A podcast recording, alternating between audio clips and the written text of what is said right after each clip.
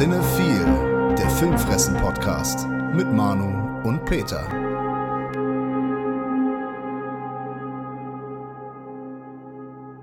Moin, liebe Cinephile Psychos und Filmfressen-Familie. Wir sind's, die Fast and Furious der deutschen Filmpodcast-Unterhaltung. Peter, wie läuft's im Kino? Schnell und furios. Ja? Ja, und das alle neun Tage dieser Woche. Okay.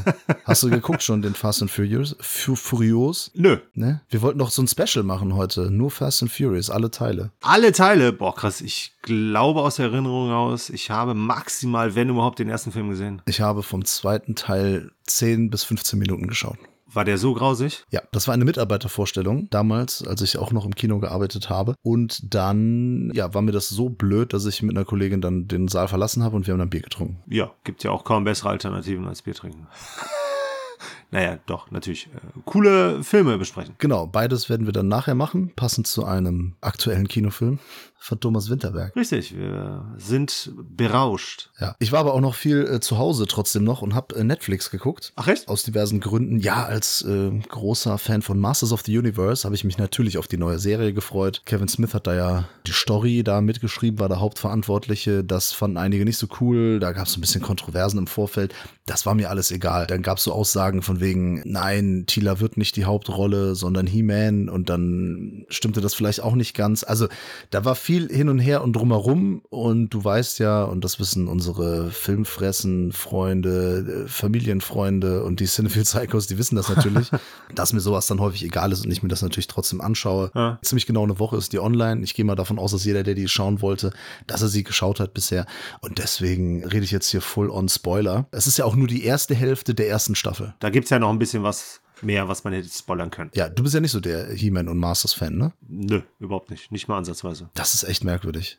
Masters of the Universe Revelation. Da habe ich mir wirklich schon am Wochenende, ich habe das in zwei Etappen geguckt, ne? einmal schön samstags morgens, einmal schön sonntags morgens mit so einer Schüssel Kellogg's Cornflakes, natürlich so wie früher auch als Kind. Klar. Und das war sehr schön. Es ist schade nur, dass die ganze Spielzeugwerbung nicht zwischendurch kam. Ansonsten war das, war das toll. Ich, ich bin schon verzückt von der Serie. Okay. Denn ich finde, es gibt kaum eine Serie, bei der Fanservice so willkommen ist, meinerseits, wie bei Masters of the Universe. Hier ist wirklich alles drin. Also es sind Anspielungen auf die alte Serie von Filmation aus den 80ern, Hm. die wirklich gar nicht gut gealtert ist. Ne? Das hat, kann man als Kind gucken, aber als Erwachsener, ich habe das vor ein paar Jahren mal versucht, ist gar nicht cool. Dann gab es ja 2002 nochmal eine Neuauflage, beziehungsweise in den 90ern gab es ja auch schon mal so, so New Adventures of He-Man. Da gibt's Comics und Spielzeuge und so weiter und so fort. Und mittlerweile sind das ja auch, ist das alles für Sammler und das ist alles für die 30, 40-Jährigen, ja, eher 40, 50-Jährigen, die das noch aus ihrer Kindheit kennen und das dann sammeln. Und hier gibt es Anspielungen auf alles. Also auf ganze Popkultur. Auf dieses ganze He-Man, Masters of the Universe Universum. Ah, okay. Und mir gefällt das. Es ist äh, düsterer und ein bisschen ernster als die alte Serie. Nicht immer, aber schon insgesamt vom Ton. Und jetzt, äh, deswegen, von wegen Spoiler, ne, wer das nicht hören will, es gibt einfach äh, weiter. Sie töten He-Man am Anfang, in der ersten Folge. Was? In der ersten Folge opfert sich He-Man. Er stirbt den Märtyrer, den Jesus tot quasi. Okay. Und damit natürlich auch Prinz Adam. Spoiler für die, die nicht wissen, dass Prinz Adam äh, He-Man ist auch. Und das krasse ist, am Ende der ersten Hälfte der ersten Staffel töten sie Adam nochmal. Wie geht das denn? Ja, er kommt halt wieder. Ja. Ist er ein Zombie oder was? Ja, er macht halt den Jesus halt nochmal, ne? Macht nochmal die Ah, okay. Zombie-Auferstehungsgeschichte und so weiter. Und dann kommt Skeletor, wämst den weg und zum ersten Mal ist Skeletor der Master of the Universe. Oh, krass. Das ist mega geil. Also ich habe das total abgefeiert. Und was vielen jetzt irgendwie aufgestoßen ist, ist, dass sich in den Folgen so auf Tila konzentriert wird. Ne? Oh, eine Frau, i und so. es tut mir leid, ich weiß nicht, warum so vielen Leuten da der Schwanz abfällt. Ja, also, nur weil da jetzt mal Tila und dann noch mit, äh, mit einer Freundin von ihr, ähm, ja, gut, dann sind sie halt im Mittelpunkt oder so die treibenden Kräfte der Geschichte. Aber ganz ehrlich, da kommen so viele andere Figuren vor. Scareglow habe ich mich super gefreut drüber. Stinkor hat einen kleinen Auftritt, der in der Zeichentrickserie, ich glaube, gar nicht oder so gut wie gar nicht drin vorkam. Wird hier gesprochen von Jason Mewes. Dann, ey, die Sprecher, ne? Mark Hamill spricht Skeletor, äh, Chris Wood spricht äh, He-Man, Sarah Michelle Gellar spricht Tila. Wir haben hier Liam Cunningham, der spricht den Man at Arms. Cool. Es sind Leute am Start, das ist wirklich äh, unglaublich. Ich habe jetzt die Hälfte vergessen, ich will jetzt auch nicht alle aufzählen. Ach, äh, hier Henry Rollins spielt auch noch, spricht auch noch mit. Coole Herangehensweise und ich finde, das ist wirklich genau die Balance aus den Fanservice befriedigen, sich aber trotzdem Sachen trauen, Hm. trotzdem Neues bringen. Da bin ich sehr gespannt auf die zweite Hälfte. Also habe ich äh, bisher richtig Bock, gefällt mir. Das waren wirklich magische Momente, weil das wirklich so dieses Nostalgiegefühl und noch so dieses, ich gucke das aber auch aus heutiger Sicht, da kam beides zusammen, fand ich schön. Quasi so eine Art auch kleiner Nostalgietrip, so mehr oder weniger zurück in die Zukunft. Natürlich, ja, gut, dass du sagst. Gleichzeitig kam jetzt auch die neue Staffel The Movies That Made Us raus. Hm. Ja, auch so Netflix-Doku-Serie, da gab's ja hier The Toys That Made Us, da war nämlich auch He-Man und so weiter und so fort. Okay. Haben sie da alles mal so ein bisschen durchleuchtet und Barbie und so weiter. Und dann kam irgendwann The Movies That Made Us, da gab's dann auch Ghostbusters und noch ein paar andere Filme. Jetzt haben sie in der neuen Staffel Back to the Future. Mhm. Hast du es gesehen? Nee, ich wollte es mir eigentlich anschauen, aber dann ist mir irgendwas dazwischen gekommen. Ich weiß nicht mehr was. Aber ich kann mir auch irgendwie nicht so ganz vorstellen, dass das besonders erleuchtend war oder ja, ich weiß gar nicht mehr genau. Ich glaube, ich hatte die Die Hard Geschichte geschaut. Stimmt, das gab's auch noch, ja. Genau. Dirty Dancing, meine ich, hätte ich auch mal reingeschaut. Ich meine, der Vorteil ist, meine ich, so aus der Erinnerung heraus, die sind ja relativ kurz, ne? So 25, 30 Minuten. Ja, halbe Stunde rum, ja. Ja, aber ich glaube, so richtig interessant, interessant ist das alles nicht, oder? Ich sage mal, das, was du gemacht hast, was auch immer das war, das war auf jeden Fall wichtiger, Ja. als sich das anzugucken. Okay. Nichts dagegen, das ist wie immer wirklich charmant gemacht, das ist wirklich sehr nett. Das Problem ist nur, alles, was man da zu hören und äh, zu sehen bekommt, hat man so oder so ähnlich schon mal in Making-ofs, in Bonusmaterial auf den ganzen Scheiben gesehen. Ja. Also zum Beispiel elaborieren die da lange auf dem hier, dass Eric Stolz erstmal gecastet okay. wurde und Ja. dass sie den dann ausgetauscht haben gegen Michael J. Fox. Und Ja. falls es einer noch nicht weiß, Michael J. Fox hatte ja auch gleichzeitig Family Ties gedreht. Hm. Also ne, Doppelbelastung mit äh, Serie und Film gleichzeitig drehen und diese etlichen Probleme, die es mit Crispin Glover gab, weil der einfach ja unausstehlich am Set war. Es war so gut wie unmöglich, mit dem zu arbeiten, Komma heißt es. Und das sind alles keine neuen Infos. Ja. Für Fans. Ne? Aber wer das alles noch nicht weiß, da ist das cool. Auf jeden Fall. War aber jetzt so, ich sag mal so für dich und mich und wahrscheinlich für viele HörerInnen dieses Podcasts nichts Neues dabei. Ja, also die Filmfressen-Familie wünscht sich quasi ganz andere Sachen. Genau. Was wäre denn mal so ein The Movies That Made Us, sowas mal richtig cool wäre? So Predator oder sowas? Terminator? Ja, Terminator, warum nicht? Ich meine, das sind halt alles sehr wegweisende Filme, popkulturell sehr verankert, die man sich so nicht wegdenken kann. Ne? Da, Jaws wäre mit Sicherheit auch was äh, Nettes. Ja, aber es ist die Frage, wie viel gibt's noch über diese Filme, was man nicht schon weiß? Oder kommt es einfach nur darauf an, wie sie es zusammengestellt haben und wie dann so die Balance aus den ganzen Sachen ist? Die Mischung macht's oder wie? Ich denke mal schon, dass es auch die Art und Weise ist, wie es gemacht wird, weil ansonsten wäre unser Jaws auch nicht so geil angekommen. Da war es halt entscheidend, dass wir das gemacht haben und äh, wie wir das gemacht haben. Und wir haben da wahrscheinlich jetzt auch nicht so krasse neue Sachen äh, gebracht, aber da war es dann halt die Perspektive, die entscheidend war. Ja, und dass wir natürlich persönliche Erfahrungen, Erlebnisse damit verbinden Genau. können, oder? Oder immer noch verbinden. Ja. Zu Netflix habe ich jetzt nicht so eine Bindung. Ja. Ich weiß nicht, was die mir dann erzählen wollen. Naja, egal. Also das ist, das ist nett anzuschauen. Das will ich jetzt gar nicht niedermachen. Nur da war es wirklich so von wegen, ja, okay, also jetzt hält mir jetzt hier gerade nichts Aufregendes Neues. Ja. Aber es motiviert dann vielleicht auch immer mal wieder, den Film dann zu schauen. Ja, das auf jeden Fall. Deswegen sage ich ja, vielleicht kommt es irgendwie auf die Art an oder wen man dann zum Interview hat und so weiter. Ja, klar. Ja. Vielleicht noch mal so ein paar Anekdoten, äh, die die raushauen können oder so. Das wäre ganz interessant, witzig. Ansonsten apropos Thema nichts Neues. Ganz neu ist eben der Trailer zu Ghostbusters aus der Falle gehüpft. Zu Ghostbusters Legacy.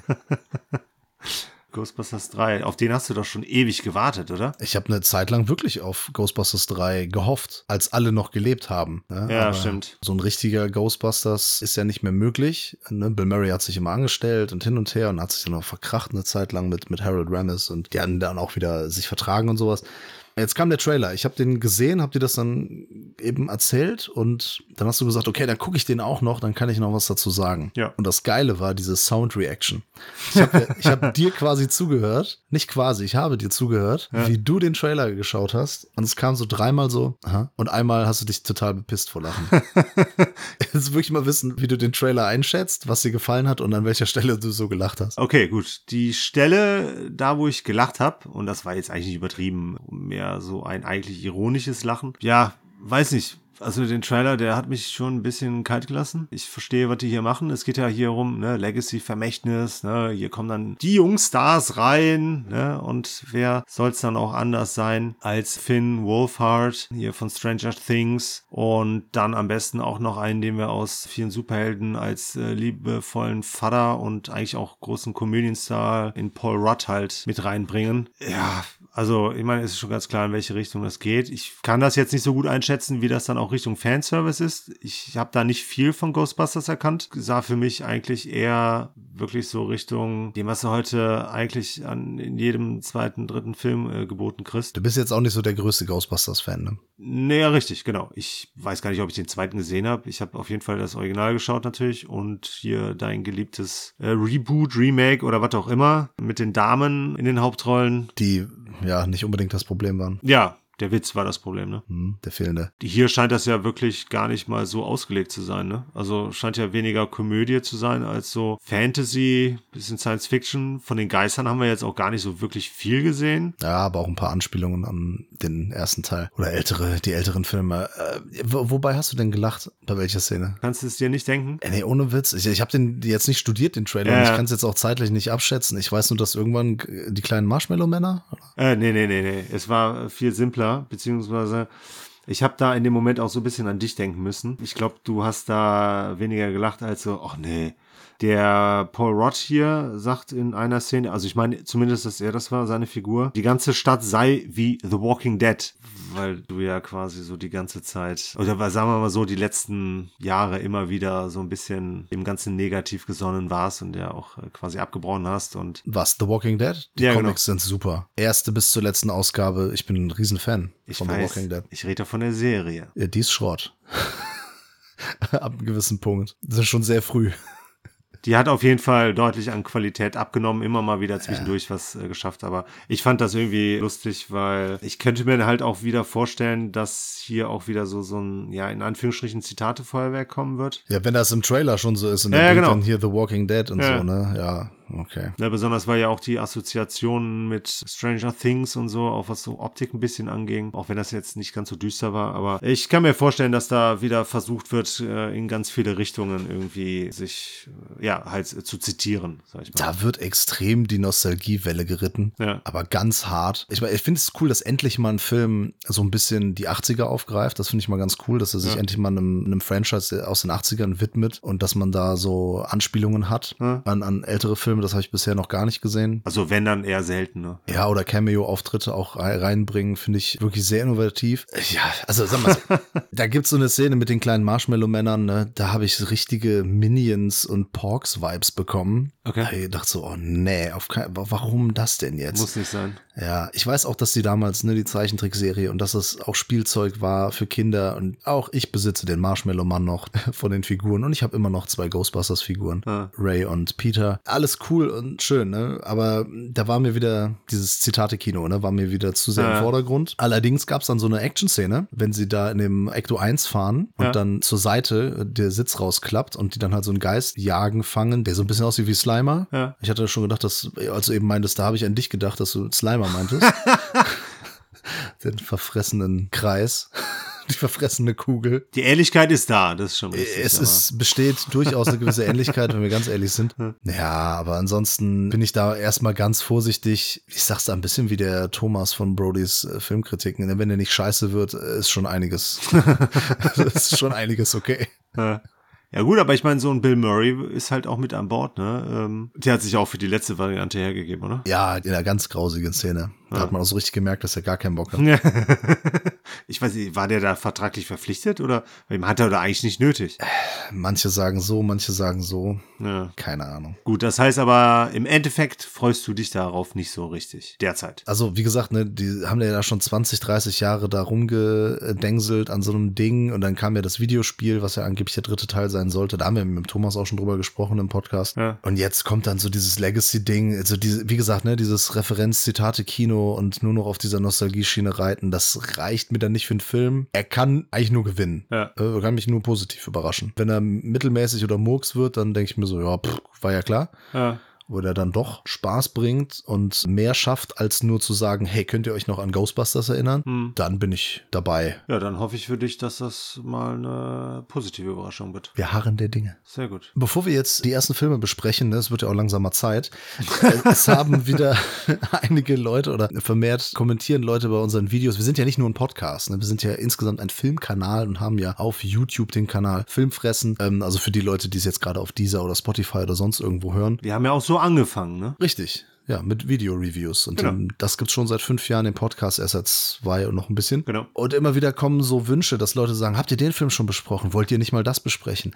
Liebe Leute, wir machen das sehr gerne. Allerdings ist das exklusiv für Patrons. Also wenn ihr ein Abo bei patreon.com slash filmfressen abschließt und es unterstützt, dann machen wir das sehr gerne. Das ist jetzt keine Erpressung. Das ist nach dem Motto, gebt uns Kohle, sonst machen wir das nicht. Es ist nur mit sehr viel Arbeit verbunden. Ja. Wenn ihr sagt, ey, besprecht doch mal den Film, dann okay, vielleicht können wir den aus dem Regal ziehen, dann müssen wir uns den erstmal angucken, zwei Stunden Zeit. Dann den vorbereiten, ne, so ein paar Gedanken machen, was wir dazu sagen werden. Genau. Das dauert ein bisschen Zeit. Im schlimmsten Fall müssen wir den besorgen erstmal den Film, was Geld und Zeit kostet. Und dann äh, müssen wir das ja noch aufnehmen. Mhm. Das ist auch Zeit. Dann muss der liebe Peter das schneiden. Mhm. Das äh, dauert mindestens fünf Minuten, würde ich sagen. Mindestens, wenn nicht Ja. sogar sechs Minuten. Vielleicht sogar. Und dann müssen wir das noch hochladen und so weiter und so fort. Also da kann gut mal für, ja, besprecht ihr halt, äh, sag doch mal fünf Minuten was zu einem Film, kann gut mal zehn Stunden Arbeit sein.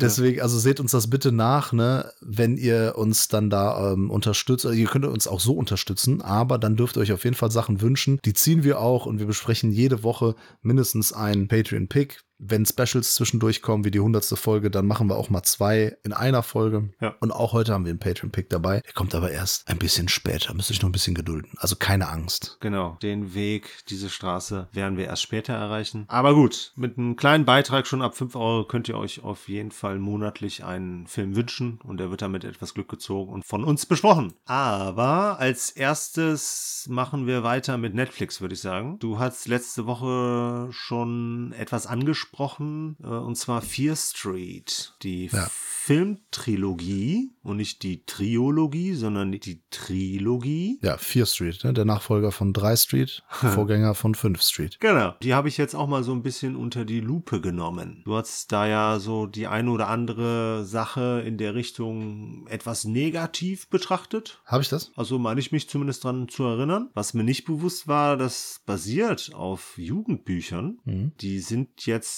auch relativ kurzem Abstand alle erschienen. Was ich insgesamt an dieser Trilogie sehr cool finde, ist das ganz große Konzept. Das ganz große Konzept. Ja, das ganz große Konzept. Wow, jetzt bin ich gespannt. Das halt alle drei Teile quasi umspannt, ohne das jetzt schon direkt qualitativ werten zu wollen. Ne? Aber so die Idee, die dahinter steckt, die fand ich sehr cool. Die Macher haben ja hier quasi drei Daten abgehandelt. Also der erste Teil war 1994, der zweite 1978 und der dritte 1666. Das heißt, wir werden halt eigentlich nur in eine Zeit versetzt, die wir erlebt haben, 94. Äh, 78 haben wir nicht mehr ganz geschafft und 1666 wird mit Sicherheit keiner unserer Zuhörer auch erlebt haben. Ja, unterschätzt mal unsere Filmfressenfamilie. ne?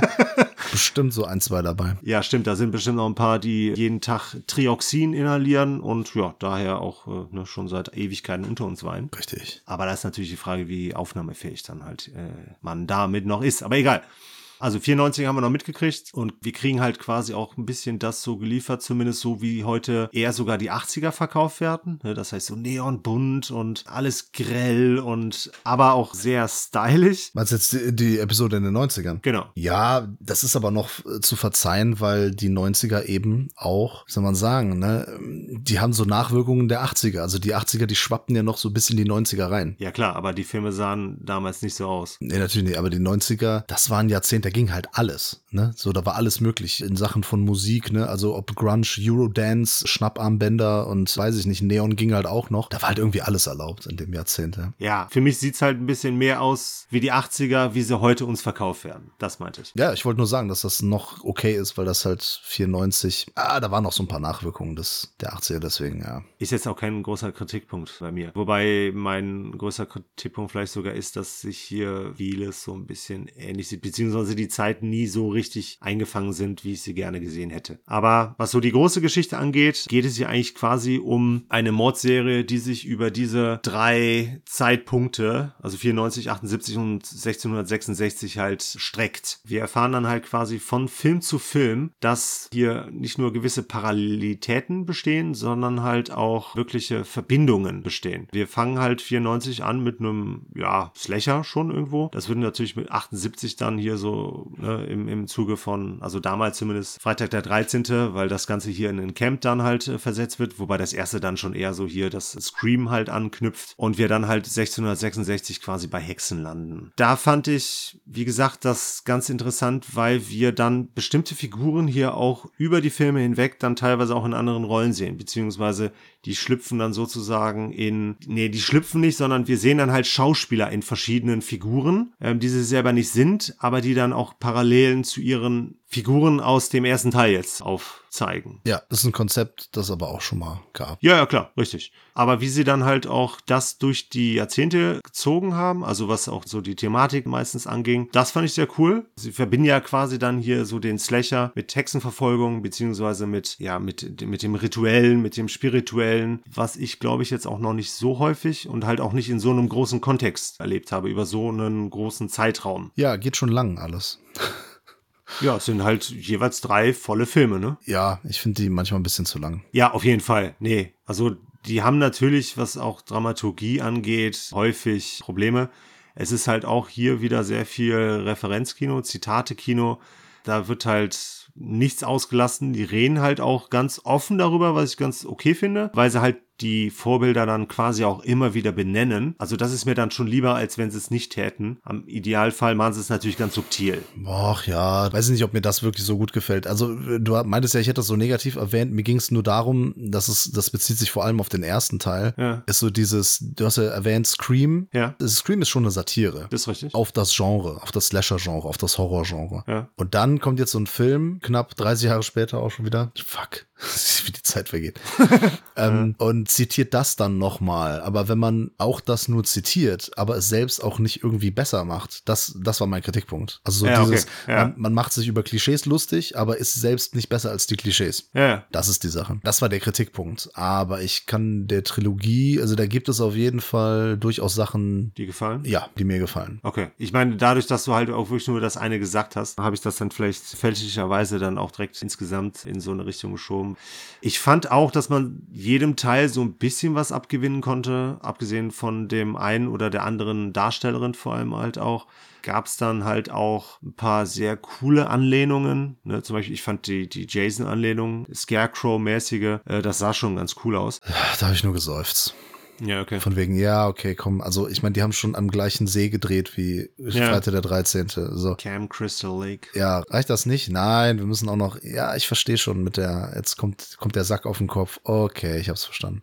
Was aber schlimmer war, fand ich, dass im zweiten Teil 78 das Camp-Feeling gar nicht aufkam. Das hat mich wirklich gestört, weil der erste Teil war noch so, ja, okay, ganz nett.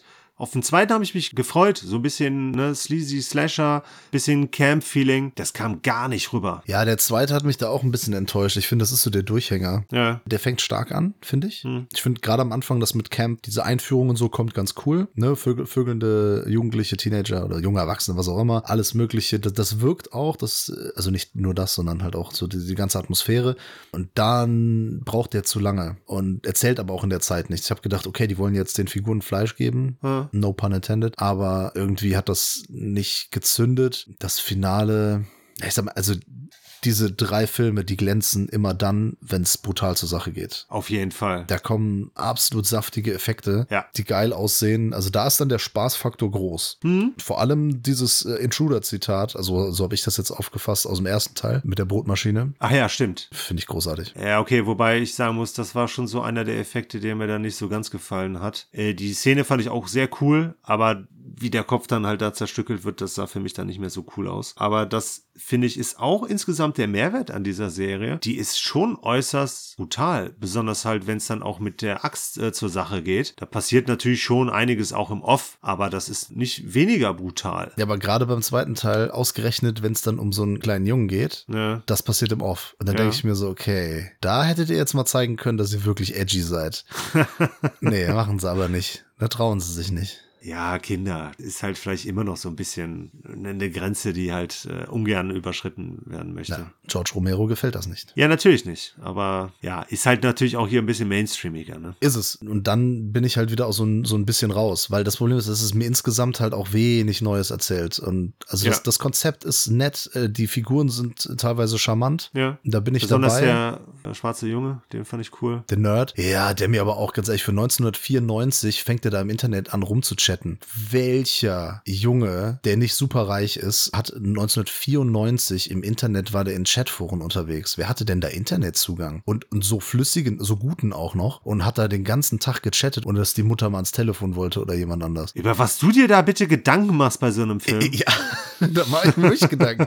Weil der zockt ja den ganzen Tag da Mega Drive und so, das ist ja alles cool, aber dann irgendwie mit diesem Internet, das reißt mich dann raus. Dann, dann sagt mir doch nicht, dass das 1994 ist. Dann sagt mir Ja, genau. 2004. Ist doch okay, dann, dann 2004, ist ja nicht schlimm. Ja, aber das ist ja dann noch ein Grund mehr, beziehungsweise du, du schlägst dich ja doch jetzt so noch mehr auf meine Seite, so von wegen, das sah halt nicht aus wie die 90er in vielerlei Hinsicht. Generell habe ich ja immer so ein Problem damit. Ja. Ich, ich habe das ja gar nicht voll gegen argumentiert. Ich meinte nur so ein bisschen, also aus Filmsicht. Ist das Ja. schon okay, weil die 90er auch mit den 80ern ein bisschen verschmolzen sind. Aber dann würde ich es direkt li lieber 2004 setzen. Ja, also wie gesagt, ich bin da halt quasi dann vielleicht auch mit falschen Erwartungen rangegangen, beziehungsweise mit äh, Vorschuss, äh, negativen Vorschusslorbeeren. Und somit waren die drei Filme für mich dann völlig okay. Du hast schon erwähnt, es wird jetzt nicht großartig was Neues erzählt, aber es hatte hier hin und wieder schon ein paar ansehnliche Kills vor allem. Ähm, Ich war überrascht, wie der dritte Teil dann am Schluss das Ganze dann nochmal umgeworfen hat, beziehungsweise das nochmal in eine andere Zeit geholt hat, weil ansonsten hätte ich mich halt gefragt, worauf wollte der jetzt hinaus oder wie soll das Ganze enden? Was den Hexenanteil angeht, war mir das dann auch leider nicht gut eingefangen, auch die Zeit nicht. Das wurde quasi so nach hinten, fand ich auch immer schlechter. Haben dann aber mit einem, wie soll ich sagen, mit einem einer, einer Wendung, die man eigentlich überhaupt nicht hat kommen sehen, dann nochmal komplett umgeworfen. Das fand ich schade, weil ich hätte mir schon gewünscht, dass man so zumindest so ein paar Hinweise kriegt. Also ich meine, weiß nicht, wenn man sich die jetzt nochmal alle anschaut, vielleicht gab's die, ne? Aber nur allein der Name als sozusagen als Hint finde ich dann schon ein bisschen äh, schwach. Also das war für mich viel zu überraschend. Aber jetzt, nur weil ich letzte Woche im Kontext von A Classic Horror Story das kurz ge- gesagt habe, hast hast du gedacht, ich würde jetzt das ist komplett scheiße finden? Nee, ich habe gedacht eher, dass du dem negativ gesonnen bist. Ja, also begeistert bin ich nicht. Ja. Aber also ich kann, das hast du vorhin schon auch gesagt und das sehe ich ganz genauso, ich kann jeder Episode da was abgewinnen. Ja. Aber insgesamt habe ich jetzt nicht den Mehrwert gehabt und ist das für mich nicht so, dass ich in zehn Jahren sage, boah, weißt du noch, Fear Street, ey, richtig Ja, ja. Klassiker des Genres. Ja, dafür hätte man sich dann vielleicht auch einfach nicht so ausgiebig allen drei Zeitebenen in einem kompletten Film widmen müssen. Ne? Da hätte man das dann ruhig entweder auf zwei oder vielleicht sogar nur auf einen Film und dann halt alles, alles ein bisschen enger zusammen äh, schrumpfen lassen. So ist es. Ne? Gut. Also gehen wir in diese Straße nicht runter, die Fear Street, gehen wir nur, ja, mäßig begeistert entlang. Wir haben sie überquert, haben es überlebt, aber wir werden wahrscheinlich äh, nicht groß umkehren. Aber wir werden die Road, The Road, werden wir auf jeden Fall, glaube ich, alle paar Jahre mal wieder begehen. Ist das so? Ja, ich denke schon. Äh, The Road, 2009 kam der raus. Ich habe den auch da um den Dreh gesehen, so 2010 vielleicht. Auf DVD ausgeliehen damals in Portugal. Da habe ich den, glaube ich, beim Thorsten nochmal geschaut irgendwann. Okay. Aber mehr so durchlaufen lassen und halt jetzt nochmal. Ist ja ein Patreon-Wunsch. Richtig? Von wem? Von einem gewissen Herrn, der sich bei Instagram B-Movies schimpft. Ja, genau. Da, letzte Woche habe ich ihn ja noch getroffen, persönlich. Diese Woche haben wir schon seinen Pick gezogen. Die Sache ist, dass er sich zuerst was anderes gewünscht hat. Hm? Das haben wir aber schon besprochen. Ja. Und jetzt kommt etwas, mit dem du vielleicht nicht rechnest. Ähm, als ich The Road das erste Mal gesehen habe, war ich gar nicht so begeistert. Okay. Fand ich den nicht so gut, weil ich habe ein bisschen was anderes erwartet Ja. und habe den, glaube ich, auch ein bisschen besser erwartet und irgendwie war ich danach etwas ernüchtert. Also, dass man danach nicht sonderlich gut drauf ist, ist vielleicht auch so eine Sache, ne? Ist, Ja. ja. so ein, ist jetzt nicht so der gute Laune-Film. Film. Nö. Ne, so Triggerwarnungen an alle, die irgendwie stark unter Depressionen leiden oder so. Sollten vielleicht nicht unbedingt den Film gucken. Mhm. Ne, oder sowieso schon das Ende der Welt befürchten. Äh, aber Ja. hat sich das nicht geändert? Ich finde den äh, gut. Ich weiß, warum ihn viele gut finden. Ich weiß, was er gut kann. Aber ich finde, das ist nicht so ein Film, den ich mir jetzt unbedingt zulegen möchte und, und den man sich noch häufig anguckt. Ich, also begeistert bin ich immer noch nicht. Okay. Ne, ich finde den nicht schlecht, darum geht's gar Ja. nicht, ne? Aber es ist halt immer noch so, ja, ey, ist, ist schon, schon ordentlich. Ja. Schon gut. Ja, auf jeden Fall. Ja. Ich würde auch sagen, das ist kein Meisterwerk, aber ich finde, das ist ein sehr gelungener Film. Ist äh, gelungen, vielleicht. Ja, ist, äh, ist gesponsert übrigens von Coca-Cola, der Film. Ja, okay. Wegen der Dose? Ja, ey, die Szene ist, die ist wirklich unverschämt. Naja, Äh, wir, komm. sagen, wir sagen kurz, worum es geht, ja? Gerne. Ein Vater mit seinem Sohn, die ziehen durch eine postapokalyptische Welt Genau. und erleben da viele lustige Abenteuer. Nein. Tun sie natürlich nicht, Ja. weil die Welt vor die Hunde gegangen ist. Also das, was uns auch, wenn das so weitergeht, in fünf bis zehn Jahren blüht wahrscheinlich. Ja. Naja, äh, Vater gespielt von Viggo Mortensen, der Sohn gespielt von dem fantastischen Cody Smith. Äh, McPhee? Ahnung, ich vergesse, McPhee. Und äh, ja, das ist die Geschichte. Das ist das, was passiert. Wir sehen in Flashbacks, dass äh, da auch mal eine Mutter im Spiel war, natürlich. Ja. Gespielt von äh, Charlize Theron. Richtig. Und die hat auf den ganzen Krempel überhaupt keinen Bock Mhm. und verlässt die beiden, verabschiedet sich nicht mal vom Sohn, sagen, geht einfach. Und der Mann ist halt so ein, ja, das ist schon so ein Weichei irgendwie, ne? Das ist so dieses typische, die Frau sagt so, ich verlasse dich und er sagt so, ach, das ist eine gute Idee, kann ich mitkommen?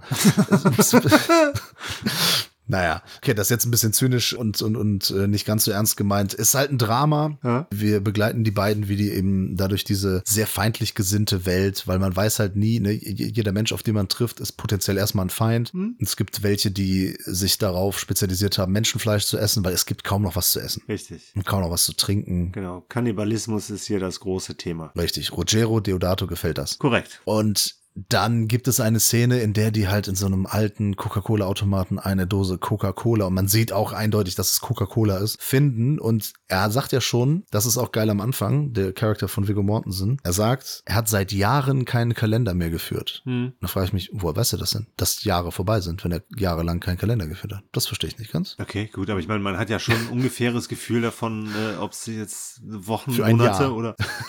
Ja. Es gibt ja auch keine Jahreszeiten mehr, also so wie das aussieht. Das ist alles komplett äh, wolkenbehangen und ja, gut, keine Ahnung, Nitpicking, ne? Das sind so Kleinigkeiten. Ja. Ich mache nur, ich mach nur ein bisschen Spaß. Ich will nur spielen. Es gibt ja auch eh gar kein Zeitgefühl hier, ne? Ich meine, abgesehen davon, dass ich weiß gar nicht mehr, wird eine Zeit genannt? Also ein Jahr genannt? Ich glaube am Anfang irgendwas mit 2552, sowas in Richtung? Das äh, habe ich gar nicht mehr so auf dem Schirm. Ich weiß nicht, der Junge ist, wie alt ist der? Acht? Ja, wahrscheinlich. Neun? Also so- lange ungefähr gibt's dann halt schon diese Genau. Postapokalypse. Genau. Stimmt, daran erkennt er das. Am Sohn. Vielleicht, ja. Wie viele Jahre vergangen sind. Das ist richtig. Ja. Erste E- Ejakulation an Weiße. Ist ungefähr 10 bis 12. Okay, das wird eklig. Aber es ist auch früher, glaube ich, schon möglich. Bestimmt, ja, kann sein. Okay, lass uns da nicht äh, ins Detail gehen, aber Ja. äh, lieber mit der Cola-Dose, das ist viel interessanter, weil ganz ehrlich, wie lange, wie viele Jahre liegt die da? Ungekühlt. Und die trinken da raus und dann, boah, ist das lecker. Das glaube Also ich. denke ich mir so, wollt ihr mich eigentlich verarschen? Nee, sorry, das glaube ich. Nee. Doch. Also da sind super viele Konservierungsstoffe Ja. drin, okay. Und Kohlensäure und das ist in einer Aluminiumdose. Ich glaube, das wirst du in 100 Jahren, wirst du das ohne Probleme trinken können. aber warm, das schmeckt doch nicht. Ja, okay, warm wird's wahrscheinlich äh, wie Pisse schmecken. Man darf halt auch nicht vergessen, äh, die haben halt ansonsten auch sonst nichts, ne? Wasser maximal und das ist wahrscheinlich auch verseucht. Das müssen sie mal kochen, ja. Ja, stimmt, genau, richtig. Kochen und dann nochmal filtern und von daher, da wird selbst Kölsch denen schmecken. Guter Vergleich. Ja. Möchtest du lieber ein frisches Kölsch trinken oder eine zehn Jahre alte Coca-Cola-Dose? Entscheide dich jetzt. Oh, die Entscheidung fällt schwer. Äh, leicht. Ja, dann hat die Werbung für Coca-Cola doch was gebracht. Ja. Naja, also ich fand die Szene nur echt ein bisschen, ja, es war zu sehr auf die Nase. Ja, und das Lustige ist, äh, ich habe leichte Andeutungen oder leichte Parallelen zu äh, Schindlers Liste gesehen. Weil die Sache ist ja, wir haben ja hier eine Szenerie, eine, eine Welt, ne, diese postapokalyptische Welt, die ist ja grau, grau, grau, grau. Ne? Du hast ja, ist alles düster und einfach nur grau. Du hast ja nichts groß an Farben. Und das ist ja auch so, die sind da in, weiß ich nicht, ist ja noch niemand Supermarkt, irgendein, irgendein Gebäude und haben da die Maschine da und die Cola-Dose ist rot. Und die ist so krass rot im Vergleich zum Rest, äh, wie halt das Mädel aus Schindlers Liste. Wie die Jacke des Mädchens. Ja, natürlich, nicht das Mädchen selbst, aber das hat mich daran erinnert, weil, also damit hat's das auch nochmal so ein bisschen auf die Spitze getrieben. Das war dann wie so eine Leuchtreklame. Es ist mir wirklich sehr unangenehm aufgefallen. Unangenehm, okay. Ja, jetzt beim Rewatch fand ich schon ein bisschen eklig. Ansonsten, ja, also ne, haben wir jetzt ein bisschen drüber lustig gemacht, äh, okay, aber ansonsten lebt er schon von dieser Spannung auch, da man nie weiß, was wirklich jetzt hinter der nächsten Ecke lauert, ne, Freund oder Feind. Ja. In den meisten Fällen sind es dann Feinde, äh, manchmal sind es dann aber auch Leute, die doch nicht ganz so feindlich gesinnt sind. Ja. Ja, mir ist dann ein bisschen so dieses religiöse Thema auf den Sack gegangen. Hatte ich schon völlig verdrängt, Ja. dass das immer so ein bisschen so religiöse Anspielungen hatte und so. Und dann ah, Gott hier, Gott da. Und ich denke so, ach komm. Naja, das Ende ist ja etwas versöhnlich, kann man sagen. Ja. Und ja, es passieren ein paar sehr interessante Sachen. Zum Beispiel das auch in dem Haus, ne, wenn die ins Haus gehen und dann da was im Keller finden. Mhm. Das ist auch eine krasse Szene. Ist eine sehr krasse Szene, super cool. Das spielt sich natürlich auch viel im eigenen Kopf ab, aber dann passiert mir zu wenig mit dem Film damit. Das wird so schnell abgehakt gefühlt. Ja, ich verstehe, was du meinst, weil es aber auch ja häufig so ist, dass im Laufe der Geschichte immer wieder sehr krasse, sehr große Gefahren nicht nur lauern, sondern halt auch wirklich ne, auftauchen und dann auch präsent sind, aber die sind dann halt auch relativ schnell wieder überwunden, ohne dass ein ganz großer Konflikt entsteht. Weil der eigentliche Ja. Konflikt, der ja eigentlich immer besteht, ist halt, dass der Vater die ganze Zeit eigentlich immer kurz davor ist, seinen Sohn zu erschießen, weil er ihn halt von dem Leid, das ihm halt drohen würde, wenn er denn von irgendwelchen Leuten geschnappt wird, ne, gegessen Ja. zu werden, gefoltert zu werden, vergewaltigt zu werden, einfach viel zu groß ist, dass er ihn halt quasi tötet, um ihn davor halt zu schützen, davor zu Ja. bewahren. Ich habe da eigentlich auch immer so ein bisschen drauf gewartet und es gab ja auch einige Situationen, wo es kurz davor war. Hattest du den Film noch nicht gesehen? Doch, doch, ja, klar, sicher. Aber er war jetzt bei mir auch relativ ähnlich lang her wie bei dir. Aber ja, es ist schon richtig, dass dann, also ein eigentlich krasser, großer Konflikt ist dann nie wirklich passiert. Ja, der wird immer relativ schnell abgetan. Genau, es ist dann quasi so, so ein bisschen so aus dem Weg gehen. Aber das finde ich passt dann manchmal auch so ein bisschen ganz gut dazu, weil die beiden ja eigentlich die ganze Zeit permanent nur auf der Flucht sind. Das riecht so ein bisschen danach, als hätte so ein Produzent gesagt, so, okay, es sind wieder 20 Minuten vorbei, wir brauchen da eine Action-Szene. Wir brauchen da ein bisschen Spannung. Ja. Ja, das kann gut sein, ne? dass Ja, ein. Studio so, dass er reinredet und dann wird das alles so ein bisschen erzwungen, weil dieser Film auch, der hätte komplett funktioniert, nur die beiden auf dem Weg zu dieser Küste, also Re Weg Richtung Süden. Genau. Also wirklich nur die beiden und alles, was dann auch irgendwie mit der Mutter ist, vielleicht durch Erzählungen, durch Dialoge und so weiter und ähm, dass sie vielleicht niemanden treffen Ja. Und dann wirklich sich der Konflikt und alles, was so abspielt, so ein bisschen wie so ein Kammerspiel on the, on the road, Ja. if you know what I mean, Ja. pun intended, das hätte man auch machen können. Ne? Ja. Aber ist natürlich auch äh, risikobehaftet, weil dann ist es nämlich ein Film, den du nicht groß verkaufen Genau. kannst, sondern der dann maximal im Programmkino Ja, läuft. oder auf dem Fantasy-Filmfest oder so. Auf jeden Fall halt dann nicht die breite Masse erreicht. Fand ich auch ein bisschen störend, manchmal so die Rückblicke äh, zu seiner Frau, ne, auch wenn man Charlie Theron natürlich da ganz gerne sieht, aber da war mir auch alles so ein bisschen zu sehr vage und ne, angedeutet, mehr oder weniger. Ne, ich gehe jetzt ja auch davon aus, dass sie da halt nicht nur abgehauen ist, sondern halt ne, wirklich eine andere Flucht betrieben hat. Hat sie ja mehr oder weniger auch äh, zwischendurch immer mal wieder formuliert. Äh, da fand ich den Mann, so wie er ja im Film auch heißt, die haben ja alle keine Namen. Ja, der heißt nicht Mann, also es sagt ja keiner Hallo Mann. Nein, Er hat einfach nur keinen Namen. Genau, richtig. Er ist einfach der Mann, genau, mit seinem Jungen, was ja auch so, so ein bisschen dafür steht, dass es halt ne, stellvertretend halt ne, für diese Zeit halt äh, zu sehen ist. Ja, es geht natürlich um Hoffnung und so Vertrauen auch, ne? Kann man Leuten vertrauen? Der Junge ist ja immer so die treibende Kraft, die Genau. dann immer sagt, äh, gib dir noch eine Chance, vertrau doch dem Ja. und ne, lass ihn, den nicht verhungern. Wir sollen uns helfen gegenseitig, Ja. ne? Ja, so ein bisschen wie Jesus, ne, der den Leuten Ja. Zukunft und. Hoffnung bringen möchte und dann das Brot teilt mit den Armen und so weiter und so fort. Und das ist eine sehr coole Szene, dass er irgendwann sagt so, hier Vater, du kannst gar nicht mehr unterscheiden zwischen den Bösen und den Guten, weil das auch, weil er immer betont, wir sind die Guten Mhm. ne, und die anderen sind die Bösen und dass dem Sohn selbst auffällt, dass der Vater das irgendwann gar nicht mehr unterscheiden kann, weil er von überall Gefahr sieht. Dass diese Welt gar nicht mehr lebenswert ist, aber am Ende ändert sich ja das dann. Ne? Ja. Vater ist auch krank dazu, muss man auch noch sagen. Richtig? Man weiß nicht was, aber so diese typische Filmkrankheit, bei der man viel hustet. Vor allem Blut spuckt. Ja, ja, das ist immer bei Filmen, ne, wenn irgendwie also Krebs oder Krankheiten äußern sich immer dadurch, dass, dass die Leute viel husten. Mhm. Weißt du, krasse Krankheiten. Ja. ja, aber das mit dem Jungen halt dass er halt äh, immer wieder äh, guckt, so von wegen, äh, wem ist zu vertrauen, das ist für mich so ein bisschen so der Walking Dead-Effekt, äh, weil in der Serie es ja auch irgendwann sich herauskristallisiert hat, dass Rick immer weniger Vertrauen zu Menschen aufbauen konnte und sein Sohn ihn dann immer wieder und später halt auch andere Figuren und andere Konstellationen immer wieder gab es halt Figuren, die halt sozusagen ne, ins Gewissen geredet haben, so von wegen, wir können jetzt hier nicht äh, keinem vertrauen, sondern es muss halt immer noch so ein bisschen Funke an Vertrauen da sein, ansonsten sind wir alleine und halt dann wahrscheinlich auch verloren, ne? weil zu zweit halt in dieser Welt, in dieser Umwelt halt zu leben oder zu überleben, ist halt nicht einfach. Kinder sind die Hoffnung. Genau. Ne, sagt man immer abgedroschener Satz, abgedroschene Phrase. Hier ist Kinder sind die Hoffnung der Film.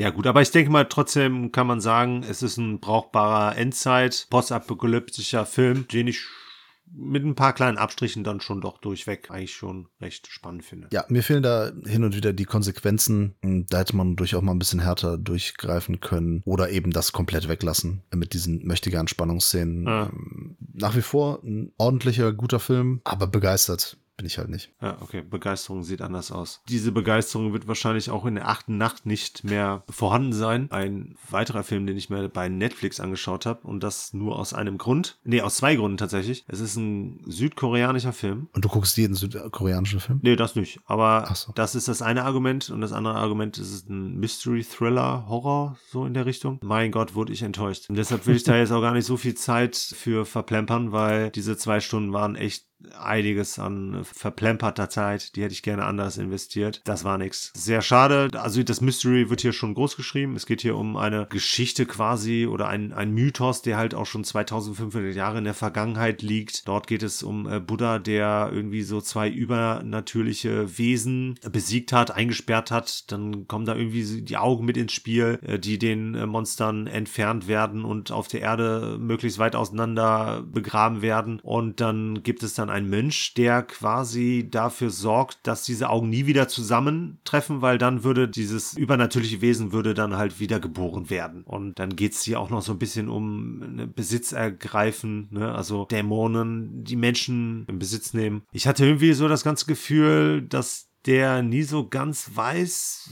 wie er das erzählen möchte und wo er schlussendlich hin möchte. Ich habe keine Pointe am Schluss irgendwie erkannt, zumindest so auf den ersten Blick nicht. Ich finde den Film streckenweise richtig langweilig. Also dieses Eighth Night ist halt auch so, dass in der achten Nacht muss halt was Bestimmtes passieren, damit dieses Wesen halt zurückkommt, bla bla bla. Der jagt dann halt irgendwie so die ersten fünf, sechs Nächte, jagt er halt auch echt in einem Tempo durch. Also schnell handelt er das alles ab. Es ist halt nicht temporeich, es ist eher einschläfernd, sehr langweilig, was da auch erzählt wird, weil wir dann halt auch immer so bedeutungsschwangere Wissenschaftler haben, die da Sachen erklären. Dann haben wir halt Mönche, die, die noch viel äh, mehr rumphilosophieren und kryptische Sätze von sich geben, beziehungsweise am Anfang ganz viel Erklärungen von diesen Wesen und so. Boah, mein Gott, dann driftet das irgendwie ab zu, zu so einem Crime-Drama. Wir haben zwischendurch immer wieder nerviges CGI, wenn dann diese Dämonenbesessenheit äh, durchkommt dämlich grinsende, besessene Frauen oder Männer. Ist denn wenigstens der südkoreanische Kitsch dabei? Nö. Nicht mal das. Nö, nicht mal das. Und dann, das i-Tüpfelchen war dann Musik, die, glaube ich, deutlich besser in einem Superheldenfilm oder in einem coolen Action-Thriller oder Actionfilm von mir aus aufgehoben wäre. Ich fand irgendwie, da hat nichts wirklich zusammengepasst. Die Chemie, weil dann, dann geht's halt auch noch um zwei Inspektoren, dann geht's halt quasi um zwei Buddy-Duos, ne, weil dann der Mensch mit einem Lehrling noch die ganze Zeit halt auf der Suche nach wem auch immer ist. Das gleiche tun halt die zwei Inspektoren, weil die ganze Zeit halt äh, in diesen Nächten halt Leute sterben, ne? Und oh mein Gott, ich habe da auch manchmal so ein bisschen den Überblick verloren, aber es hat mich auch irgendwie nicht wo richtig interessiert. Ich muss sagen, also das ist so, so schön der teilweise aussah, so, so schlecht hat er mich echt von vorne bis hinten unterhalten und so genervt und so gelangweilt und so belanglos war der am Schluss, dass ich einfach nur sagen muss, das war auf jeden Fall seit langem mal wieder so eine richtig krasser Netflix-Reinfall. Das ist das äh, Problem bei Streaming-Services, dass du im Vergleich zu einem, sage ich mal, zu einem Geschäft hast. Wenn du jetzt in den Elektronikmarkt gehst, da sind äh, die Neuerscheinungen, das ist natürlich hier beim Streaming-Service auch so aufgelistet. Dann hast du so gewisse Bereiche, natürlich Genre, so ist es auch bei Streaming-Services, aber es gibt immer noch so diese Grabbelkiste, wo der Billigschrott drin liegt. Mhm. Die hast du auch, bei, also Netflix ist ja, ist ja kein Netflix-Film, das ist ja, ist ja nur Vertrieb. Ja. Netflix hatte eben auch viele dieser Filme, die früher einfach in der Videothek Direct-to-Video oder Direct-to-DVD gewesen wären. Oder halt in dieser Grabbelkiste landen. Das ist manchmal in den Streaming-Services nicht so leicht zu erkennen. Häufig erkennt man schon an einem schlechten Plakat, also am schlechten Thumbnail. Äh, Das kann auch täuschen. Es kann auch mal billig aussehen oder irgendwie äh, nicht so ansprechend aussehen und dann verbirgt sich trotzdem ein guter Film dahinter. Das ist äh, etwas schwieriger. Wobei ich jetzt nicht sagen will, dass in der Grabbelkiste nicht auch noch mal das ein oder andere Highlight drin sein kann. Richtig. Aber ja, das ist, ist so diese, diese Massenware, die die halt da bei Streaming-Services eben auch verheizen. Und da gibt Netflix halt ein bisschen Kohle aus, kauft das ein und dann hier. Ja, läuft das ein paar Wochen oder vielleicht auch Monate und wird dann hoffentlich irgendwann auch wieder rausgeworfen. Ja, aber ich denke mal, so ein Film wird es ja auch nicht auf Schreibe irgendwann mal äh, schaffen. Hat er aber meiner Meinung nach auch nicht ansatzweise verdient. Das ist ja das Problem, dass dann, du guckst solche Filme oder wir dann auch, spanische Thriller, südkoreanische Filme und dann kriegst du das natürlich in deine Timeline gespült. Genau. Von wegen, hier, das gefällt dir doch bestimmt. Ja. Das ist nämlich auch ein südkoreanischer Film. Ist zwar Schrott, aber hey, guck dir das an. Verbring Zeit auf Netflix, bleib hier. Ja, und was mich halt auch immer verwundert, sind diese Übereinstimmungen. Ne? Alles, was da gelistet wird, ne? immer so mindestens 90 Prozent, wenn nicht sogar viel mehr Prozent Übereinstimmung mit dem, was man angeblich sonst so guckt. Ne? Und da ist teilweise echt so viel Müll bei. Und da kommt auch Sachen eigentlich rein, wo ich mich frage, so, wo kommt da die Übereinstimmung her? Ich habe es schon mal gesagt, ich sage es jetzt nochmal. Bitte? Ich vertraue diesen Metriken nicht. Oh. Ich vertraue diesen komischen Zahlen da nicht, auch diesen Charts und so. Oh, hier auf Platz 1 der Netflix-Charts. Ist mir auch meistens scheißegal, was da drauf ist. Wenn mich der Film nicht interessiert, gucke ich den nicht. Ja. Ja, oder ist es irgendwie ansatzweise interessant für einen Podcast oder so? Das war jetzt auch mehr so, so ein Gedankenanstoß Richtung Netflix. Ändert was daran. Ich würde gern irgendwie wirklich mit Sachen versorgt werden, die mir wirklich dann eventuell auch gefallen können, weil, also der Account ist ja kostenpflichtig, aber das, was wir drin sehen können oder nichts, was wir sehen können, müssen wir bezahlen. Das ist ja alles quasi drin. Deshalb ist, kann es Netflix ja eigentlich auch scheißegal sein, was wir gucken. Ja, ich weiß, wie gesagt, nicht, wie das berechnet wird, wie das mit Werbung läuft, wo da genau wie die Gelder fließen. Das sind alles noch so Sachen, die werden in den kommenden Jahren noch eine Rolle spielen und da wird sich noch einiges ändern. Gleiches mit Spotify. Ne? Ist immer die Frage, ist das gerecht aufgeteilt, dass es nach Streaming-Anzahl geht? Ja. Ne? Wenn viel gestreamt wird, wieso kriegen die Künstler mehr? Das ist auch nicht unbedingt das fairste System. Ja. Aber gut. Ja.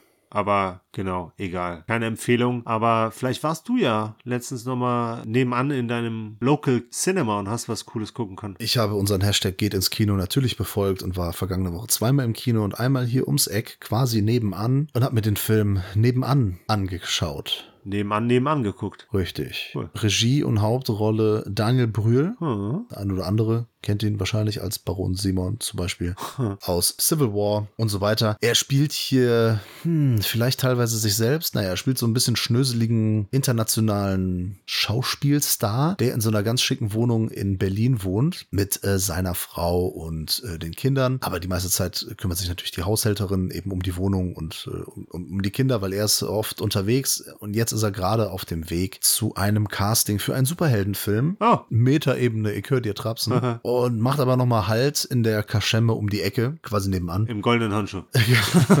Im goldenen Handschuh in Berlin. Ja. Ach ja, stimmt, richtig. Berlin habe ich vergessen.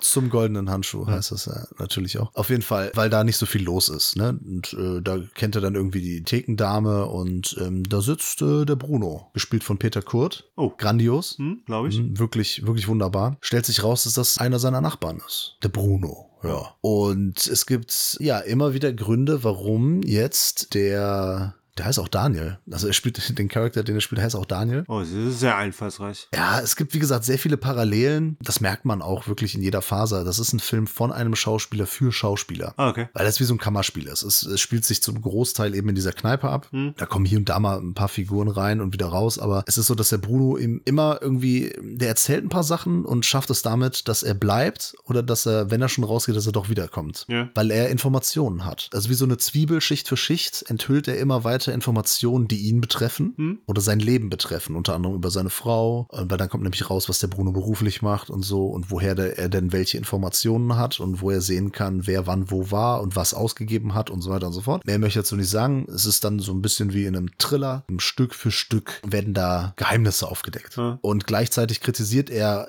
das Schauspiel eben von Daniel. Er sagt, ah, in dem Film haben sie aber das nicht gut gemacht, ne? Oder haben sie hier das nicht? Und es ist dann, also sehr viel Meta, ne? So Leute, die eben Künstler oder Schauspieler ansprechen und sagen, was sie hätten besser machen sollen, sich aufregen, warum sie die und die Rolle angenommen haben. Er hat dann angeblich in einem Stasi-Drama mitgespielt. Wir wissen ja alle, erste große Rolle, mit der Daniel Brühl den Durchbruch gefeiert hat, war ja hier gut bei Lenin. Genau. Er war ja ein DDR-Drama und hier seine Figur hat dann ein Stasi-Drama gespielt. Dann sagt der Typ so, ja, das war alles nicht authentisch und bla bla bla. Ja. Und das ist schauspielerisch auch echt cool. Dieses äh, von Schauspieler für Schauspieler, da muss man ein bisschen drauf stehen. Ja. Du, du weißt, ich bin ein Fan von Kammerspielen. Ja, klar. Reduziertes Setting, nur wenige Figuren, die miteinander agieren und dann wirklich auch gut schauspielern. Beide machen es gut, sowohl der Daniel Brühl als auch der Peter Kurt. Selbst die Bardame auch äh, tipptopp. Alles cool. Nur manchmal finde ich, ah, ist es nicht ganz nachvollziehbar, warum der Daniel dann nochmal zurückkommt in die Kneipe. Also man, manchmal gibt es so Situationen, da denke ich mir, es ist ein bisschen unglaubwürdig, dass er so agiert, wie er agiert. Ja. Ja, oder auch andere Leute, dass sie so sicher sind, dass das und das passiert und das und das eintritt. Also das Thema wieder stark konstruiert. Ja. Das kann man dem Film aber verzeihen und trotzdem eine gute Zeit mit ihm haben. Ne, fand ich im Kino äh, angebracht, war hier so ein Programmkino um die Ecke. Ich mag sowas. Auf der anderen Seite ist das aber auch kein Film, da weiß ich ganz genau, den werde ich mir nicht irgendwann auf Blu-ray holen und ins Regal stellen. Ah. Das ist kein Film für die Sammlung. Das ist kein Film, den du dir häufig anguckst. Hm. Vielleicht mal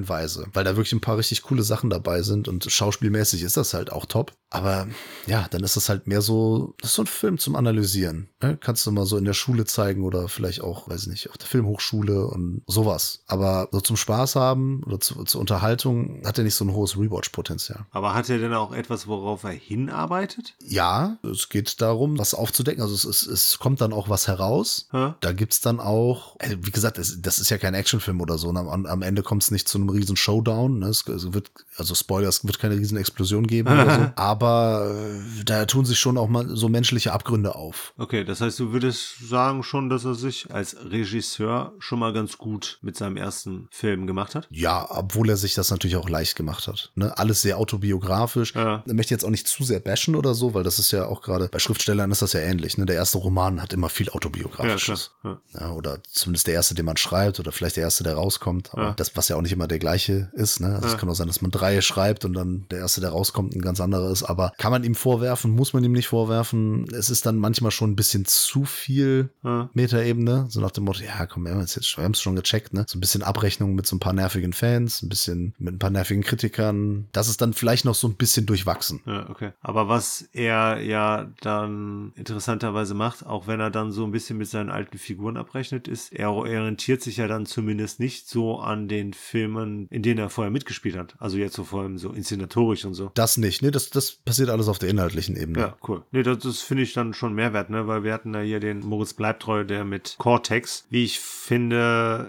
also äh, nicht direkt das Gegenteil, aber der hat dann auch das Ganze inszenatorisch und dramaturgisch halt auch ähnlich gestrickt wie einige Filme, in denen er vorher mitgespielt hat. Man kann es kritisieren, von wegen etwas leicht gemacht vielleicht. Auf der anderen Seite, leicht ist sowas nie. Ja. Und hier ist es auch so, ganz am Anfang hatte ich schon so ein bisschen Polanski-Vibes, ne? so mit, Okay. dem, mit der Wohnung und dann geht er Ja. dahin und alles so ein bisschen diese Atmosphäre, das war schon, du hast ja dann diesen Nachbarn, der eben die durchs Fenster beobachten kann und dann so ein Ja. paar Sachen erzählt. Wie gesagt, an manchen Stellen etwas durchwachsen und nicht ganz so zielgerichtet. Zwischendurch hatte so ein, zwei Hänger. Hm? Das hätte man alles ein bisschen flotter erzählen können, aber ja, bin mal gespannt, wenn er noch was macht, was er dann so macht. Ja. Okay. Das heißt, das Ganze endet dann auch nicht in einem Komasaufen. Nee, Okay. kein Rausch am Ende, aber auch keine Katerstimmung. Ja, ist doch gut. Hat das denn der nächste Film, den wir ja beide glücklicherweise schon im Kino gesehen haben, beschert? Der Rausch aus dem Jahre 2020. In der Hauptrolle Christian Rausch. Gut, das versteht jetzt außer dir, mir, dem Felden vielleicht wirklich gar keiner. Obwohl mein Chef, Hört er unseren Podcast? äh, teilweise ja. Ernsthaft? Ja, Ach du Scheiße. also hat er zumindest gesagt. Hallo Hadi. Schöne Grüße. ja, das ist ja schön. Ja. Nun gut, hier, Regisseur Martin Winterberg kennen wir ja durch Das Fest und Die Jagd. Und jetzt kommt Der Rausch. Hat er alle Artikel auf Deutsch hat er durch. Okay, aber ich hoffe, das war ein Versprecher, der heißt nämlich Thomas. Ach, hab ich, was habe ich gesagt? Martin. Ach so, nee. Martin heißt die Hauptfigur. Richtig. Stimmt, was, wie komme ich auf Martin? Keine Ahnung. Thomas Winterberg, der alte Däne. Ja. Du weißt ja, Dänen lügen nicht. Aber egal. Der rauscht. Ja, Peter, worum geht's? Ganz kurz, Story. Ja, eigentlich geht's um vier Lehrer, unterschiedliche Fächer, äh, gut befreundet. Die kommen eines Tages auf die Idee, ähm, dadurch, dass einer von denen Psychologie unterrichtet, eine Theorie zu untermauern von, ich habe den Namen vergessen von dem Psychologen, aber der meint halt so von wegen, der Mensch sei mit 0,5 Promille zu wenig geboren. Dann kommen sie auf die Idee, so lange zu trinken, wie sie denn arbeiten, dass sie einen konstanten Pegel von 0,5 haben. Das Ganze funktioniert so gut, dass sie halt auch Erfolg in der Schule haben, besonders halt auch bei den Schülern. Ne? Die werden offener und können halt ihren Unterricht besser gestalten. Die Kinder hören auf einmal wieder zu und so weiter und so fort, haben Erfolge. Und der Mensch ist halt nun mal so, ne? Nach dem Erfolg möchte er natürlich noch größeren Erfolg und die treiben das dann immer weiter. Die Promillegrenze steigt immer weiter. Ja, irgendwann artet das Ganze so weit aus, dass dann halt da halt auch mal ein Vollsuff entsteht. Ja, und mehr würde ich jetzt aber auch nicht verraten wollen. Ja, das ist erstmal die sehr interessante Prämisse. Ja. Die äh, ideales Futter eigentlich für eine Komödie auch ist. Ja, ist ja auch eine schwarze Komödie, mehr oder weniger. Also mit. Boah, das Coming of Midlife Crisis. Ja. Dramödie Ja. vielleicht. Hat vieles drin. Das können einige dänische Regisseure oder vielleicht kann man generell skandinavische sagen. Ich weiß nicht. Ich glaube, das wäre vielleicht in deutscher Hand oder in, sagen wir, vielleicht ein anderes Land wäre es vielleicht so eine ganz schwere, ganz schweres Drama geworden. Hm. Ne? Wie so ein richtig dunkler, schwerer Rotwein. Ja. So, so, so, so ein sehr vollmundiger, äh, mit, mit hoher, mit hohem Alkoholvolumen, Prozent, meine ich. Und äh, hier ist das alles, ähm, Eichfüßig. ja, eher, auf jeden Fall. Ja, ist schon äh, lockerer erzählt, auf jeden Fall. Ja, also ich finde auch manchmal ist so die Ernsthaftigkeit des Themas auch nicht so ganz vorhanden, sagen wir es mal so. Ja, aber gut, was, was ist das Thema? Das Thema ist eigentlich, dass diese vier Leute sich in der Midlife Crisis befinden, mit ihrem Leben Status quo gerade nicht zufrieden sind. Hm. Und das Thema ist ja eigentlich, sich aus diesem Loch sozusagen zu befreien. Auch? Alkohol ist da so ein bisschen ein Katalysator oder der, der stößt ein bisschen so ein paar Sachen an. Ich sag mal, alles, was in dem Film passiert, ist ja eigentlich klar. Ja. Ja, sie werden alle ein bisschen leistungsfähiger, Ja. sie werden lockerer, sie haben einen besseren Zugriff auf ihre Schüler, Ja. sie sind da in besserem Kontakt, sogar privat. Also der, der Martin, äh, gespielt von Mess Mikkelsen, das haben wir gar nicht gesagt, der ko kommt auch endlich mal wieder in Kontakt mit seiner Frau. Ich dachte, du willst das jetzt anders formuliert. Was denn? Ja, er Also der kommt. wieder in, in seiner Frau, oder? Ja, sowas in der Richtung. Vielleicht auch das.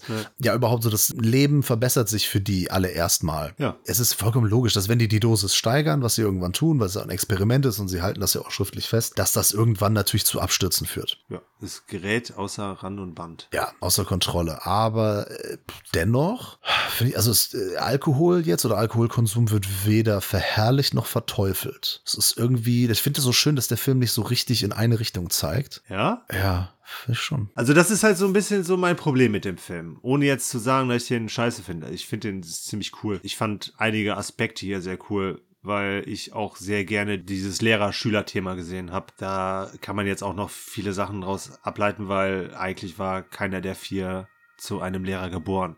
Weil wer Alkohol trinken muss, damit er seine Schüler unterrichten kann, der sollte vielleicht einen anderen Job suchen. Ja, Moment. Das heißt ja nicht, dass sie das immer so gemacht haben. Die sind halt in der Midlife Crisis. Wahrscheinlich waren die früher, also womöglich, waren die früher auch engagierter. Ja gut, aber das, das wissen wir ja jetzt nicht. Das ja, ist aber ja. Martin sucht ja das Gespräch mit seiner Frau, weil die sind ja schon der Meinung, von wegen so früher waren die halt cooler drauf und so. Und das ist ja, das ist ein ganz normaler Prozess. Man hat ja immer so im, im Nachhinein, so in der Retrospektive schaut man dann und denkt, ach ja, früher hätte ich noch das und diesen jenes gemacht und jetzt bin ich froh, auf dem Sofa zu sitzen. Und das wird schon suggeriert, dass, dass das nicht immer so war. Dass die halt jetzt, das bedeutet ja Midlife Crisis. Du bist jetzt halt in so einem Hamsterrad und kommst nicht, kommst nicht mehr raus. Ja. Aber interessant ist es ja dann auch, äh, wie das Ganze endet, weil ja einige Dinge vorfallen. Es hat dann einen feucht-fröhlichen Ausklang gefunden. Und es wird ja auch relativ positiv geschildert, wie dann teilweise auch die Abiturienten oder die Schüler halt quasi ihr Abitur machen. Ja, aber die feiern aber richtig geil. Hier mit Schiff und allem. Ja, ja, klar. nicht Party. Ja, es war bei uns nicht so cool. Ja, ja, darum geht's mir ja nicht. Ne? Aber der eine oder andere hat halt eigentlich nur wegen des Alkohols sein Abitur gemacht. Oder beziehungsweise das Abitur, was er gebraucht hat, was er für sein späteres Leben gebraucht hat, um halt ne, NC zu kriegen für irgendein äh, Studium oder so. Ja, dein Punkt? Achso, ja, dass das schon am Schluss so ein bisschen positiver äh, rüberkommt. Ja, aber es wird ja davor, gibt's ja auch Szenen, wenn zum Beispiel der Mess Mickelson, der, der Martin-Charakter, äh, vor dem Nachbarshaus am Boden liegt Ja. und von seinem Sohn da aufgegabelt Ja, wird. klar, sicher. Oder wenn die total, ja deswegen, also den, den positiven Szenen werden ja auch negative entgegengestellt. Deswegen meine ich, dass er nicht so einen eindeutigen Fingerzeig hat. Ja, natürlich, aber er endet ja auf einer positiven Note. Obwohl wir eigentlich ganz am Schluss ein wirklich sehr, sehr negatives Nebenereignis haben. Ja, aber das mag ich, diese, diese Ambivalenz. Ich mag das ja auch. Ich finde das ja auch cool. Mir ging es halt nur darum, dass er dann halt für mich ähm, fast schon zu positiv irgendwie dann halt äh, ausklingt. Aber trotzdem, ich will darauf nicht großartig rum äh, weil ich äh, die Idee allein schon fantastisch fand. Ich fand, der hat halt auch von Anfang an dann halt auch so, so ein bisschen, ja, halt wie so eine schwarze Komödie gewirkt und dann halt auch mit den ganzen dramatischen Elementen war das halt auch ein sehr schöner, hier wieder skandinavischer Mix irgendwo. Ja, also wenn man ihm was vorwerfen möchte, dann alles, was passiert, ist von langer Hand absehbar. Ja. Aber das fand ich halt überhaupt nicht schlimm. Nö. Weil das schauspielerisch auf ganz hohem Niveau dargeboten wird. Und die vier haben wunderbar harmonisiert. Ja, die harmonieren definitiv und es ist auch sehr passend eingefangen, Hm? dass er auf so einer positiven Note endet. Ja, ähm, es ist aber nicht eher Hurra Alkohol, sondern es ist eher so ein bisschen Hurra das Leben. So habe ich das zumindest empfunden. Ja. Also empfinde ich das. Dass es, es geht mehr so darum, so dieses, man braucht manchmal so einen kleinen Stupser in eine gewisse Richtung und dann so diesen Mut. Ja. Bring den Mut auf. Ja. Geh den Schritt. Mach es. Das ist ja das, was gerade in der Midlife Crisis oder vielleicht auch in der De Depression oder einer angehenden Depression, das ist, was man irgendwie braucht oder was einem wirklich dann hilft. Ne? Oder man ist irgendwie in einem Job gefangen, in dem man vielleicht unglücklich ist oder in einer familiären äh, Situation, Partner, was auch immer, aus der man eigentlich raus möchte oder bei der es vielleicht besser wäre, rauszukommen. Ja. Da fand ich, glaube ich, eher am Ende ein bisschen komischer, dass sich die Frau da nochmal so komisch meldet. Du weißt, was ich meine? Ja, klar, SMS. Ja, das fand ich dann schon so ein bisschen. Ah, okay, das hätte, das hätte man sich vielleicht ansparen können. Das habe ich auch gar nicht erwartet. Also ich habe halt quasi die ganze Zeit gedacht, so von wegen, das ist ein dänischer Film oder skandinavischer Film. Der wird jetzt mit Sicherheit nicht da nochmal irgendwie das ne, weiter formulieren, da irgendwie noch ne, wieder irgendwie die Kurve kriegen, du weißt, was ich meine. Das fand ich auch ein bisschen blöd, ein bisschen albern. Das hätte ich auch nicht gebraucht. Es ist ungewöhnlich. Ja. So dieses, ja, Happy End, das ist ja auch nicht für jeden ein Happy End. Deswegen mag ich das, dass der so, dass er so ein bisschen ambivalent ist. Es ist ganz großes Schauspielerkino, Ja. Arthouse von mir aus, Arthouse-Drama, was auch immer. Das ist super. Am Anfang ist das alles noch so ein bisschen witzig inszeniert Ja. mit, äh, die trinken jetzt ein bisschen, und dann läuft es auf einmal gut und so. Und dass das natürlich dann irgendwann den, den gegenteiligen Effekt haben wird, ist vollkommen klar. Und dann wird es halt auch bewusst, dass es halt irgendwie auch manchmal einfach eklig ist. Wie, wie man sich benimmt manchmal, wenn man betrunken ist oder äh, dass man irgendwann das Maß nicht kennt. Das ist ja, ne, wenn man viel schon getrunken hat, dann will man halt noch mehr trinken. Ja. Sonst wäre das ja auch dann wirklich eine Verherrlichung gewesen, wenn wir dann halt auch nicht die wirklich negativen Seiten mitbekommen hätten. Und von daher war das dann nicht nur ein logischer Weg, ne, vorgeebnet, quasi richtig dann äh, zu Ende gebracht. Natürlich, der Film deckt da viele Sachen ab. Das ist das, das Schöne. Und ähm, irgendwie ist vielleicht gut, dass man doch auf so einer High Note endet, weil ich jetzt auch den, den Film irgendwie viel positiver wahrnehme und den auch so im Nachhinein so, hey, das ist ein toller Film. Ja. Wenn das jetzt so richtig niederschmetternd gewesen wäre, Dann hätte er vielleicht nicht das erreicht, was er erreichen wollte. ja, dann feiert er nicht so das Leben. Und das ist ja, glaube ich, eher die Botschaft, ne? So nutzt deine Chance, ne? Pack die Chance beim Schopf und dann wird sich vielleicht das Leben ändern. Alkohol vielleicht nur so ein bisschen als, als Katalysator. Ja. Ich hatte ein bisschen negatives Erlebnis beim Sehen an sich im Kino, Ja. weil hinter uns saßen, es ist schon schlimm, wir müssen mittlerweile sagen, junge Erwachsene, also sie waren halt jünger als wir, so 10, 15 Jahre, Ja. die sich den Spaß gemacht haben, diesen Film halt betrunken anzugucken. Ah, okay. Das hätte ich zum Beispiel nicht gemacht, ne? Also ich habe da auch keinen Alkohol getrunken, als ich mir den reingezogen habe. Ja, aber du, du hast ja auch gewusst quasi, worauf du dich einlässt. Ja, ich glaube, die nicht. Die haben gedacht, die haben wahrscheinlich so die Grundidee gelesen Ja, und genau. haben gedacht, äh, lustig, geil, dann saufen wir uns auch ein. Ja. Ja. geil. Ja, die waren dann schon so ein bisschen Panne. Da kam hier und da mal ein Kommentar. Aber das ist halt Kino. Ja. Ne? So, da hast du halt manchmal auch Idioten hinter dir, vor dir, über dir, neben dir, unter dir sitzen. Passiert halt, auch wenn das jetzt nicht so schön war. Ne? Es hat jetzt den Filmgenuss nicht komplett verdorben oder so. so. Der eine kam irgendwann in unsere Reihe rein, äh, stand dann irgendwann vor meiner Freundin und mir und hat uns dann so angeguckt und hat dann gemerkt, dass er in der falschen Reihe ist und ist dann wieder zurückgegangen, weil er ja hinter uns saß. Ja, okay. Ja, aber ganz ehrlich, dafür, für sowas auch. Kino ist immer cool, ne? So durch die Reihe quetschen, äh, hier raschelt mal was, da sind Leute, da lacht mal einer und so. Ach, dieses gemeinschaftliche Gucken, dafür feiern wir doch Kino und das haben wir jetzt auch lang genug nicht gehabt. Deswegen selbst so ein Erlebnis, wo man denkt, ach Leute, ey, benehmt euch mal, nehme ich einfach mit, weil es Hauptsache Kino. Ja, okay. Ja, was bringen wir dann nächste Woche mit aus dem Kino? Hast du da schon was auf dem Plan, auf dem Kika, im Sinn? Bin ganz ehrlich, ich weiß gar nicht, ob ich Zeit finden werde, diese Woche ins Kino zu gehen noch. Schade, okay, dann musst du halt wohl was von zu Hause, aus dem Home-Entertainment-Bereich oder aus dem Streaming-Bereich mitbringen. Ja, obwohl, ja, zumindest den Tag vor der Aufzeichnung werde ich vielleicht noch schaffen. Ich werde, ich werde, ich werde gucken. Irgendwas werde ich auf jeden Fall irgendwie schaffen, weil ich muss jetzt leider noch ein paar andere Sachen. Ich habe noch da so Aufträge für Deadline, das Filmmagazin und Art of Horror, Aha. die ich noch formulieren muss. Aha. Und dann sind wir auf eine Hochzeit eingeladen. Aha. Äh, sind wir über Nacht weg. Aha. Äh, ja, es wird, Spannend. es wird schwierig und spannend. Wie jede Folge Cinephile. Richtig, ja. Ja, dann äh, war's das auch schon wieder gewesen. Schön war's. Ja, da sagen wir doch einfach, ne, bleibt uns treu. Wir bleiben euch nämlich auch treu. Unterstützt uns überall. Wir lieben euch. Bis nächste Woche. Tschüss. Ja, und am Sonntag wartet natürlich auch wieder ein schönes, diesmal kein Review auf euch, sondern wieder ein schönes Tier-Ranking. Wir haben nämlich das dritte Video für euch fertig gemacht. Oh, worum geht's? Worum geht's, Peter? Ja, es geht um Sequels, also im Deutschen Fortsetzungen. Oh, klingt doch ziemlich interessant. Ja, auf jeden Fall. Das hast du dir ausgesucht. Hast da ein paar schöne Titel rausgesucht. Freut euch auf jeden Fall darauf. Ja, in diesem Sinne hoffe ich, wieder einen halbwegs interessanten Podcast gehört zu haben. Ich verabscheue mich und wünsche eine schöne Restwoche und würde mich freuen, wenn ihr alle wieder ein bisschen Tierliebe zeigt und am Sonntag unser Video anklickt. Bis nächste Woche.